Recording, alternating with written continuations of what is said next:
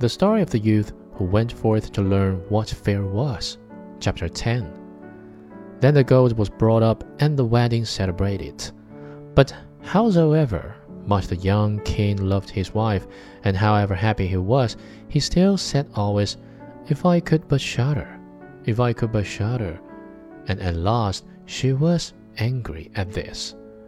Her waiting maid said, I will find a cure for him. He shall soon learn what it is to shudder. He went out to the stream, which flowed through the garden, and had a whole bucketful of gudgeons brought to her. At night, when the young king was sleeping, his wife was to draw the clothes off him and empty the bucketful of cold water with the gudgeons in it over him, so that the little fishes would sprawl about him. When this was done, he woke up and cried, Oh, what makes me shudder so? What makes me shudder so, dear wife? Ah, now I know what it is to shudder.